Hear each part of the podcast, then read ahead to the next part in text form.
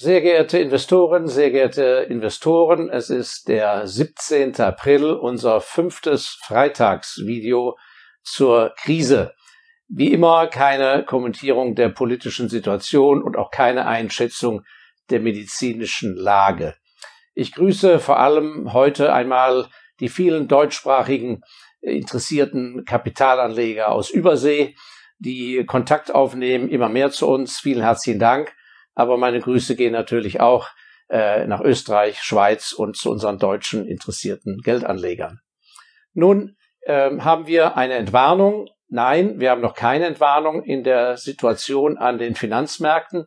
Ähm, es hat sich zwar alles erstaunlich stabilisiert und bei den guten Geldanlagen, guten Aktien, Fonds, die selektieren, schon seit Jahren auf Qualität, so wie, unser, wie in unserem ähm, ME-Fonds Special Values muss man sagen, ist angesichts der Dramatik der gesamten Weltsituation erstaunlich wenig passiert, mit Rückgängen seit Jahresanfang von unter 15 Prozent.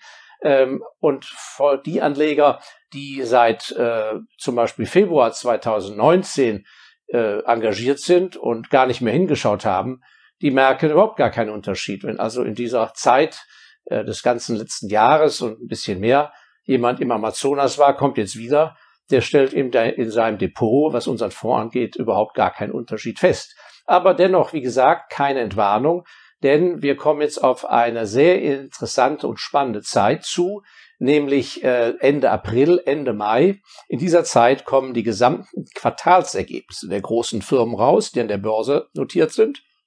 Und da wird die Frage sein, ob die Zahlen, die auf den Tisch kommen, ob die schon in den Preisen mit drin sind oder ob die viele Liquidität äh, doch einen Schrecken bekommt und die Flucht ergreift. Das ist schwer vorauszusehen.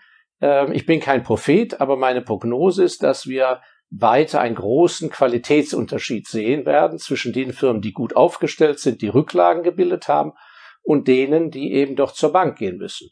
Also insofern heißt es weiter, umschichten, auf Qualität achten und nach vorne denken. So, heute wollen wir aber über das Thema Gold sprechen. Das Thema Gold. Was kann der Anleger mit Gold tun? Wie soll man zu Gold stehen? Das sind Fragen, die über viele Videos immer wieder an uns gestellt wurden und das möchte ich heute doch mal beantworten. Ich betrachte Gold nicht aus nationalökonomischer Sicht, nicht aus fiskalpolitischer Sicht. Äh, meine Erfahrung hat gezeigt, dass in der Regel, und ich hoffe, ich trete niemand zu nahe, dass nur wenige Nationalökonomen und äh, Volkswirtschaftsprofessoren zu den Multimillionären gehören aufgrund ihres eigenen Wissens, äh, sondern äh, ich möchte mich an ganz pragmatische Dinge halten, an Fakten und an eher erfolgreiche Leute. Damit bin ich immer sehr gut gefahren. Nun, das Gold betrachte ich nicht als einen Ersatz zu Beteiligungen an Unternehmen. Es ist für mich keine Alternative zum unternehmerischen Tun. Es ist keine Alternative zum Gewerbetreibenden. Es ist auch keine Alternative zu sehr guten Aktien. Aber es ist eine oder wahrscheinlich die Alternative zu Papiergeld. Wir haben ja schon in früheren Videos gesagt, Papiergeld ist Zahlungsmittel, ist ein Zahlungsmittel, damit Sie liquide bleiben und alle Rechnungen bezahlen können. Aber es ist kein Wertaufbewahrungsmittel. Und um das Gold besser zu verstehen, muss man schon einmal ein bisschen in die Historie hineinschauen. Und ähm, deshalb bin ich ja so interessiert an Fakten und an Erfolg. Frage, war Gold erfolgreich in den ganzen letzten Jahren? Da kann man sagen, ja. Und zwar muss man Gold immer, auch was die Zukunft angeht, sehr langfristig betrachten.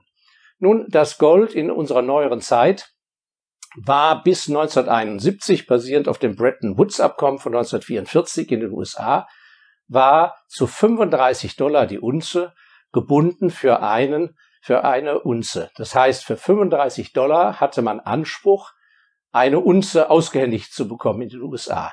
Und erst unter Nixon 1970, 71 äh, bis 73 ist das aufgelöst worden, weil das konnte man nicht mehr halten. Das heißt, das Gold kommt aus den 70er Jahren von einem Preisniveau von 35 Dollar und heute steht Gold bei etwa 1750 Dollar. So, das ist über einen langen Zeitraum, aber dennoch eine beachtliche Entwicklung, denn es war dazu ja kein Vermögensverwalter vonnöten, Sie mussten dazu auch keine Bilanz lesen können. Sie mussten sich nur entscheiden, jawohl, ich möchte Gold haben. So. Und die lange Entwicklung ist durchaus wirklich nachvollziehbar. Äh, und im Prinzip kann man sagen, seit diesen 70er Jahren ist das Gold im Prinzip den Zentralbanken und auch vielen Regierungen ein Feind im Auge, weil es ist der Feind des Papiergeldes und das Papiergeld ist das Instrument, was von den Zentralbanken oder auch Regierungen de facto gemanagt wird. Und es gab eine wunderbare Gelegenheit und da, das war mein erster Einstieg zum Gold. Ich habe also immer Gold auch parallel zu meinen Aktien gehabt. Das war in den Jahren 1999 bis so 2001. Da haben die Zentralbanken aus sehr vielen westeuropäischen Ländern sich massiv von ihren Goldbeständen getrennt, weil sie es ja als ein altmodisches Instrument betrachtet haben, so aus einer grauen Vorzeit. Und da konnte man das Gold zwei Jahre lang zwischen 250 Dollar und 300 Dollar kaufen. Und das ist etwas, was ich auch gelernt habe. Wenn große Regierungseinheiten, Beamte de facto, wenn die sich von wirtschaftlichen Gütern trennen, dann muss man genau hingucken, denn häufig ist es eine Riesengelegenheit für den kaufmännisch denkenden Menschen, der eine andere Perspektive hat, da günstig einzukaufen. Also damals bekam man Gold zwischen 250 bis 300 Dollar zwei Jahre lang immer gekauft durch die massiven Verkäufe der Zentralbanken in westeuropäischen Ländern. Und im Prinzip kann man sagen, seitdem ging es bergauf. Es gab dann eine Zeit zwischen 2010, 2014, da war der Anstieg sicher zu rasant, zu schnell, zu spekulativ. Da ging es bis 1850 Dollar hoch in der Spitze. Aber wenn man das mal sozusagen geistig ausblenkt, dann befindet sich Gold in einem sehr beständigen, langfristigen Aufwärtskanal. Und hier ist natürlich kommt ein äh, psychologischer Kniff. Viele schauen das Gold an, sagen, oh mein Gott, jetzt ist Gold ja so teuer, das steht, was weiß ich, 1750 Dollar und vor kurzem war es noch 1680 Dollar, so ein Anstieg von 1680 auf 1750, 1760. Ja, das ist ja nur psychologisch teuer. Denn es ist ja nichts anderes, als wenn eine Aktie von 16,80 Dollar auf 17,60 Dollar gestiegen ist. Von 16,80 Dollar auf 17,60, da kräht gar kein Haar nach, da regt sich gar keiner drüber auf. Es ist also nur die große Zahl, die so Angst macht. Also, das heißt, das Gold sehr langfristig betrachten und sich nicht irre machen lassen. Gut, gehen wir aber jetzt das Ganze mal pragmatisch an äh, und stellen uns das vor, wie das wohl in einer jüngeren Vergangenheit war. Ich heiße ja Elsässer, also gehen wir jetzt ins Elsass und stellen uns mal vor, dass einer meiner Vorfahren in dem schönen Landstrich, dem Elsass, in einem hinteren Tal kurz vor der Französischen Revolution 1789 20 Kilo Gold auf seinem Landsitz hinten im Garten vergraben hätte. 20 Kilo Gold, das ist keine allzu große Box, äh, so eine Art Truhe. Und äh, die ist ganzen äh, Jahrzehnte, Jahrhunderte dort im Boden geblieben. Und heute graben wir die aus. Und was finden wir dann vor? Wir finden etwas vor, was nicht kaputt gegangen ist. 20 Kilo Gold, das entspricht genau eine Million Euro mit heutiger Kaufkraft. Das heißt, von 1789 bis heute hat ein Wertgegenstand diese Zeit überlebt und es ist kein fiktiver Wert, sondern es ist der Wert des Goldes am heutigen Tag. Und das ist ja das Besondere am Gold, dass anders als bei vielen anderen Metallen oder Rohstoffen es jeden Tag auf der Welt ein und den gleichen Preis gibt, überall, und der ist jeden Tag bekannt. Das ist von unschätzbarem Vorteil. Der Preis ist also an ein Land nicht gebunden. Und es gibt noch kaum Wertgegenstände, die seit 1789 in unserer europäischen Kultur bis heute so einen Wert hätten retten können. Porzellan, Bilder, leicht zergehen, leicht kaputt, Teppiche, was weiß ich, äh, werden aufgefressen von den Mäusen und so weiter und so fort. Und es gibt nur wenig Aktiengesellschaften, die seit 1789 in einer stabilen Währung bis heute an einer Börse notieren. Also Sie sehen, die langfristige Komponente ist so entscheidend. Nun, und wie kann man also vorgehen, wenn man sich für das Gold interessiert? Da ist die Grundsatzentscheidung, Wer wirklich sehr langfristig denkt, der kann sich ja für das physische Gold entscheiden, das heißt für Gold, das er sich wirklich aushändigen lässt. Oder aber derjenige, der nicht ganz so langfristig denkt, der kann Gold in sein Depot aufnehmen. Und wir sollten über beides sprechen. Nun, das physische Gold. Wie verwahrt man das? Und da kommt es natürlich ganz darauf an, wie Sie sozusagen äh, unter Sicherheitsaspekten denken. Nach wie vor kann man es vergraben, man kann es einmauern. Und da kommen wir ja auch auf einen interessanten Punkt, äh, dass Gold eben äußerst schwer ist vom Gewicht und wenig Volumen einnimmt. Ich darf Ihnen das einmal zeigen. Das hier, was Sie sehen, das entspricht genau zwei Kilo Gold. Größer sind zwei Kilo Gold nicht. Und zwei Kilo Gold sind 100.000 Euro. Das heißt, dieser kleine Block entspricht 100.000 Euro. Sie sehen, Sie können also Gold in einem hohen Wert sehr leicht verwahren. Normalerweise wird allerdings nicht eingemauert oder nicht im Garten vergraben, sondern etwas in ein Tresor gebracht. Und da ist die Frage, wollen Sie ein Tresor zu Hause haben oder ein, benutzen Sie ein Tresor, in der Regel ein Schließfach, ein kleines bei der Bank. Für den Tresor zu Hause spricht erstens, Tresore sind gar nicht so teuer und Sie können natürlich auch andere Dokumente und alles Mögliche darin verwahren. Wenn Sie mehrere Wohnsitze haben, am besten haben Sie dort jeweils ein Tresor und können Kopien zum Beispiel von wertvollen Dokumenten aufbewahren. Ist also eine gute Sache. Äh, allerdings wäre anzuraten, was nützt Ihnen der allerbeste Tresor, wenn jemand an der Haustür klingelt und sagt, es wäre schön, wenn wir zusammen mal in den Keller zum Tresor gehen würden, nicht wahr? Und hat also einen Baseballschläger in der Hand. Das heißt, ich würde in einem privaten Tresor nicht zu große Beträge verwahren, für den Fall eines solchen, wenn auch unwahrscheinlichen Überfalls. Ähm, bei dem Tresor, äh, wenn man den sich nach Hause bestellt, gibt es natürlich auch einen Kniff. Ich würde bei der Auftragserteilung nicht die Heimatadresse angeben, wo der Tresor physisch aufgestellt wird, sondern erst einmal dorthin, wo er wegen mir bezahlt wird und wo die erste Anlieferung hingeht. Und von dort, das kann ja Ihre Büroadresse sein, und von dort würde ich dann den Transport vom Büro wegen mir zu Ihnen nach Hause in den Keller organisieren. Also es gibt so diverse kleine Kniffs, wie man sich weiter äh, mit durch weitere Schritte absichern kann. Bei dem Schließfach in der Bank, da kommt es natürlich darauf an, ob Sie einer Bank im Inland vertrauen. Es gibt viele Anleger, die wollen etwas außerhalb ihres Heimatlandes haben. Dann müssen Sie eben dort vorstellig werden. Und da ist eben die Frage, vertrauen Sie einem, einer großen Bank, einer kleinen Bank? äh, äh, welchem Land und so weiter. Sie müssen eigentlich bedenken, manchmal hat der, wird der Vorteil, dass sie außerhalb der Landesgrenze etwas verwahren, aufgewogen durch die Tatsache, dass sie ein Ausländer sind und unter Umständen in einem bestell, äh, schlimmen Krisenfall kommen sie nicht hin. Oder aber äh, es wird blockiert, weil irgendwie ein Disput zwischen den Ländern entsteht. Also auch hier ist das eine hoch individuelle Angelegenheit, ob Sie das Schließfach dort haben wollen oder da. Äh, die Schließfächer gehören ja nicht zur Bankbilanz und sind von daher an sich geschützt. Ähm, äh, was passieren kann, ist, dass sie eine Weile, wenn die Bank zumacht, einfach physisch nicht in den Tresorraum reinkommen. Auch hier bei den Tresorgeschichten, Schließfächern vielleicht ein kleiner Hinweis. Ähm, denken Sie da vielleicht schon mal einen Schritt weiter an Ihre Erben oder für den Fall, dass Ihnen etwas zustößt. Wenn Sie also zwei Kinder haben, mieten Sie doch bitte gleich zwei Schließfächer und teilen Sie Ihre Goldbestände auf in gleicher Menge, wenn Sie gleich verteilen wollen. Dann gibt es nachher gar keinen Streit. Da können Sie gleich festlegen, Schließfach A für die Johanni und Schließfach B für den Thomas. Dann haben Sie schon einen Schritt äh, gemacht und dann können die eins zu eins das Schließfach einfach übernehmen.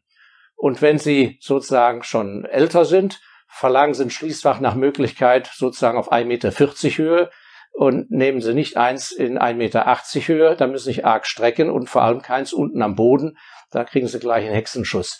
Also Sie können sich auch da das Leben ein bisschen erleichtern. Insgesamt, wenn wir über die Kinder sprechen oder Erben, ist das Vererben von Gold an sich eine ganz gute Sache.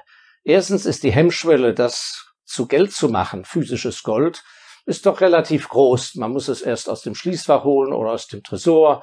man muss es wohin schleppen, auf die Theke, man muss nachweisen, wo man es gekauft hat und, und, und. Es ist also ein mühsamer Vorgang, das zu, zu Papiergeld zu machen.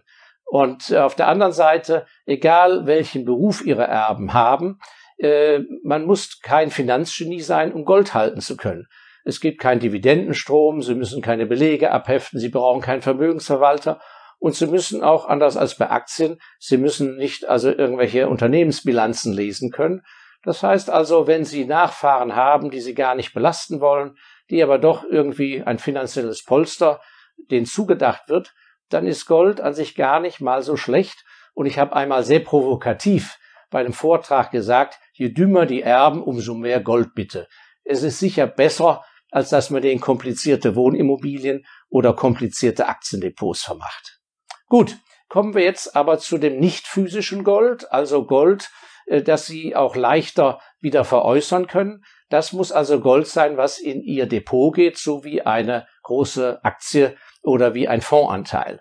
Und da kommt es ganz darauf an, auf was Sie vertrauen oder womit Sie gut schlafen gehen. Es gibt da verschiedene Zertifikate, die spiegeln sozusagen einen Goldbestand wider. Das heißt, das kaufen Sie, es wird in Ihr Depot eingebucht und es bewegt sich parallel zum Gold, Goldpreis auf oder ab. Und hier gibt es Leute, die haben Vertrauen zu Zertifikaten, die herausgegeben werden von einem Bankinstitut. Es gibt äh, Zertifikate, dahinter stehen mehrere Banken. Es gibt aber natürlich auch die Möglichkeit, dass sie bei einer staatlichen Münzanstalt, wie zum Beispiel in Perth in Australien, können sie ein Depot sozusagen, ein eigenes Depot, ein Golddepot eröffnen. Und dann haben sie einen Auszug, der sagt, also Sie, Herr Meier in Mannheim, besitzen so und so viel Unzen oder Kilo Gold bei der staatlichen Münze von Australien in Perth in Westaustralien. Das ist jetzt eine Weltanschauungsfrage, welchem System Sie mehr vertrauen. Keiner weiß natürlich genau, wenn jemand sagt, jawohl, du hast bei uns im Depot so und so viel, ob dieses Gold auch physisch wirklich da ist. Es gibt ja auch die Möglichkeit bei gewissen Banken, dass man einen Anteil hat an einem Gesamtgoldbestand. Ob dann aber Ihr Anteil in dem Gesamtbestand auch mit drin ist, das ist schwer nachzuprüfen. Aber manchmal lohnt es sich, eine Bank aufzusuchen. Es gibt vor allem im Ausland welche, die dort etwas anbieten. Da gibt es also einen riesigen Tesorraum, da liegen dann also Tausende von Kilo Gold und äh, die können Sie physisch sehen. Und dann ist es eine Frage der Vertrauenswürdigkeit, ob Sie deren Buchhaltung glauben, dass wenn Sie eben ein Kilo dazu kaufen, dass auch ein Kilo dazugelegt wird. Diese Anlageform im Depot würde ich allen denen empfehlen, die kurzzeitig mal Gelder parken, statt in Euro, statt in Dollar, statt in Schweizer Franken, eben auch etwas in Gold. Äh, unter dem Aspekt, so arg viel wird es wahrscheinlich nicht fallen, vielleicht steigt es nicht, aber es ist eine praktisch wie eine Versicherung gegen ein Papiergeldverfall, aber ohne Prämienzahlung. Ein Sonderthema ist natürlich, wenn man an das Ganze hochintelligent rangehen will. Das geht aber nur mit sehr viel Zeit, die sie investieren müssen, denn sie müssen Know-how aufbauen, indem sie Experten besuchen. Und das ist natürlich der ganz große Knüller. Das ist, wenn sie antike Goldmünzen sammeln. Und zwar allerbester Qualität. Die gehen zum Teil zurück in die äh, antiken Zeit eben, von Griechen, Römern und so weiter. Und es gibt äh, Sammler, die seit Jahrzehnten da sich ganz tolle Sachen aufgebaut haben, indem sie Zugang zu den spezialisierten Händlern haben. Und da haben sie den Effekt einmal von Gold, aber natürlich von der Rarität und von der Seltenheit. Das kann natürlich etwas wirklich ganz Feines sein, aber das kriegen sie nicht einfach so aus dem Hut gezaubert. So, jetzt sollten wir aber auch noch über die kleine Schwester des Goldes sprechen, das ist das Silber. Silber ist eine interessante äh, Anlageform und ich habe einen sehr guten Bekannten, einen ganz erfolgreichen Unternehmer aus Nordrhein-Westfalen, der äh, zur Endabsicherung eines totalen Zusammenbruchs äh, sein Geld in Silber angelegt hat. Und wie denkt dieser Mensch? Er hat eine ganz einfache Überlegung. Er sagt sich, eine Unze Silber, das sind also 31 Gramm, das ist so groß wie eine Krügerrandmünze. Mit einer solchen Silbermünze werde ich mich an einem Tag irgendwie ernähren können. Eine Münze Silber wird ausreichen, um Brot und Butter in Totalchaos zu bekommen. Also hat er hochgerechnet, er will für drei Jahre abgesichert sein, das heißt pro Tag eine Unze Silber, das sind 365 Unzen pro Jahr, auf drei Jahre hochgerechnet sind das etwa 1100 Unzen Silber. 1100 Unzen. Und jetzt kommt das Überraschende, wie billig Silber ist. Eine Unze Gold, hatten wir gesagt, kostet zurzeit etwa 1750 Dollar. Die gleiche Unze, die, das gleiche Gewicht, 31 Gramm, die gleiche Münze, die bei Gold 1750 Dollar kostet, kostet in Silber 15 Dollar 50. 15 Dollar gerade mal. Also, das ist ein großer Unterschied, der vielen gar nicht bewusst ist. Das heißt, diese 1100 Unzen Silber, die kosten gerade mal so 17.000 Dollar. Und sie haben für drei Jahre jeden Tag eine Silbermünze in der Tasche. Das muss natürlich äh, überlegt sein, ob man ein, an ein solches Modell glaubt. Ich möchte nur darauf hinweisen, dass es Menschen gibt, die so denken und denen das sehr hilft, ruhig zu schlafen. Äh, das Volumen ist natürlich groß. Da reden wir nicht über ein, zwei Kilo, da reden wir dann über 35 Kilo. Aber das lässt sich ja bewerkstelligen. Jedenfalls diese Wege sind möglich.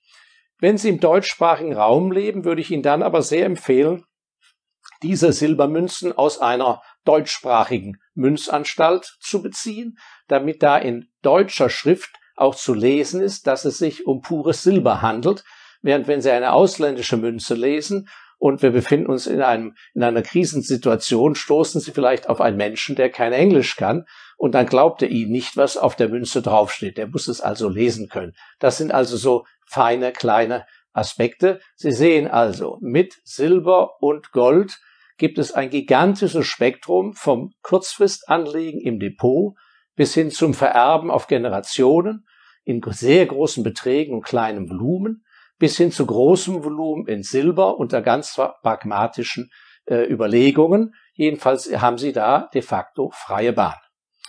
Aber es gibt natürlich dann, das werden Sie erleben, wenn Sie das mit Freunden und Bekannten besprechen, die Ja-Aber-Fraktion. Und ich kann nur sagen, aus meiner Erfahrung, Menschen, die mit Ja-Aber kommen, das ist für mich schon ein K.O.-Kriterium. Es gibt nur entweder, dass man auf ein Argument mit Ja antwortet oder Nein.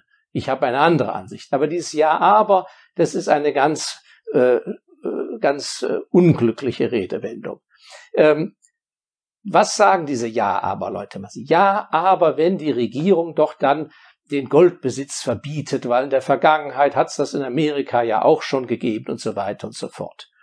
Da dürfen Sie sich aber, aber davon nicht abhalten lassen, was Gold oder Silber angeht, wenn Sie das tun wollen. Denn eins ist doch klar. Wenn wir in eine Zeit kommen, wo es drastische Regierungsmaßnahmen gibt, weil der gesamte Haushalt schief hängt, weil die Gesamtbevölkerung leidet und alle helfen müssen, dann glauben Sie doch nicht, dass nur eine Kategorie bestraft wird. Und das ist dann das Gold wegen mir. Und dass alle anderen ungeschoren davonkommen. Also die reinen Geldbesitzer oder die Aktienbesitzer von Aktien oder die Besitzer von Unternehmen. Alle werden dann in irgendeiner Weise zur Kasse gebeten. Ja. Und es ist gar nicht lange her, nach der Währungsreform in Deutschland, hat es etwas gegeben, was viele gar nicht mehr wissen, aber Sie können es jederzeit bei Wikipedia nachlesen nämlich den Lastenausgleich. Das heißt, nach der Währungsreform, als die D-Mark eingeführt wurde, waren natürlich alle diejenigen benachteiligt, die nur Geldvermögen hatten. Und diejenigen, die Immobilien in, zumindest im Westen hatten und nicht im Ostblock, hatten natürlich ihre Immobilien gerettet. Und was passierte?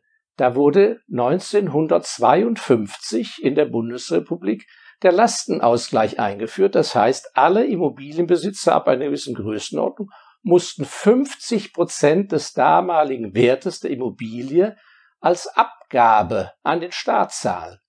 Über 30 Jahre allerdings gestreckt konnten die das abstottern. Zum Ausgleich für die Armen, die im Osten alles verloren hatten und diejenigen, die über Papiergeld so viel verloren hatten. Also das heißt, gar nicht lange her, das ging dann bis in die 80er Jahre, gar nicht lange her, da hatten wir solche Maßnahmen. Das heißt also, dieses Jahr aber, das Gold könnte ja mal verboten werden im Privatbesitz, sollte kein Argument sein, wenn es für Sie eine strategische Anlageform ist. Und ob Sie dann auf Ihr Gesamtvermögen fünf Prozent verwenden, zwei Prozent oder sagen, ja, ich investiere doch lieber 25 Prozent meines Vermögens auf Dauer in Gold ob Sie das über einen Goldsparplan machen und systematisch ab jetzt die nächsten zehn Jahre in Gold investieren, das ist alles Ihr Privatvergnügen. Also denken Sie mal drüber nach. Es gibt viele, viele Wege. Wahrscheinlich habe ich bestimmt den einen oder anderen intelligenten Weg auch noch vergessen, aber vielleicht habe ich genug Anregung gegeben. Und ansonsten danke ich Ihnen nochmal sehr fürs Zuhören und ich möchte enden mit dem Spruch, den ich auch im letzten Video äh, genannt habe und der auf allgemein großen Zuspruch äh, gestoßen ist, nämlich auf die Haltung jetzt in dieser schweren Zeit der Krise, wo sie entweder gewerblich stark getroffen sind oder wo man noch Sorge haben muss vielleicht von weiteren Kursrückgängen, was auch immer, oder ausgefallene Mieteingänge.